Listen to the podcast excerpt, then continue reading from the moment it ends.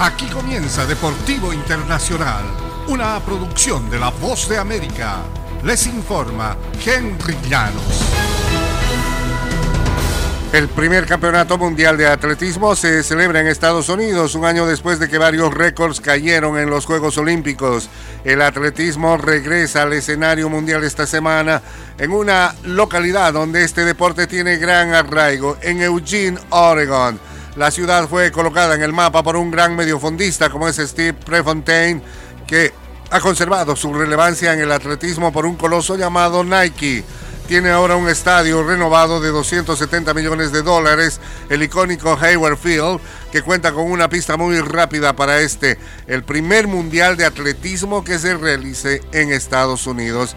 Eugene iba a albergar el mundial en 2021, pero la pandemia postergó los Juegos Olímpicos por un año. A su vez, esto retrasó en un año el calendario del atletismo y el líder del organismo rector del atletismo en el mundo dijo que habría sido inconcebible permitir la participación de Rusia en el Mundial que comienza esta semana en el marco de la guerra lanzada por ese país contra Ucrania.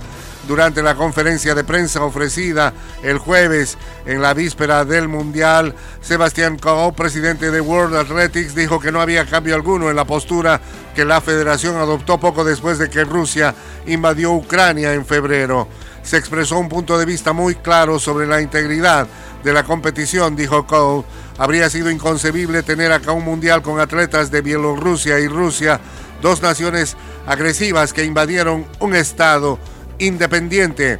Bielorrusia, aliada de Rusia en la guerra, quedó vetada también del mundial que se llevará a cabo desde hoy viernes hasta el 24 de julio. y la celebración de la décima quinta edición del Abierto Británico de Golf comenzó el jueves y el novato Cameron Young debutó con 8 bajo par y 54 golpes para mantener una ventaja de dos impactos sobre Rory McIlroy. La posible última aparición de Tiger Woods de San Andrews podría ser corta. Su marcador parece indicarlo. Woods inició con una ronda de 78, su segundo peor marcador en la historia del Open. Woods nunca se ha despedido del Open en San Andrews antes del fin de semana. Parece que tendré que alcanzar un 66 mañana si quiero tener oportunidad, indicó Woods. Los chicos lo lograron hoy y esa será mi responsabilidad este viernes salir y lograrlo. Lo necesito hacer, dijo Tiger Woods.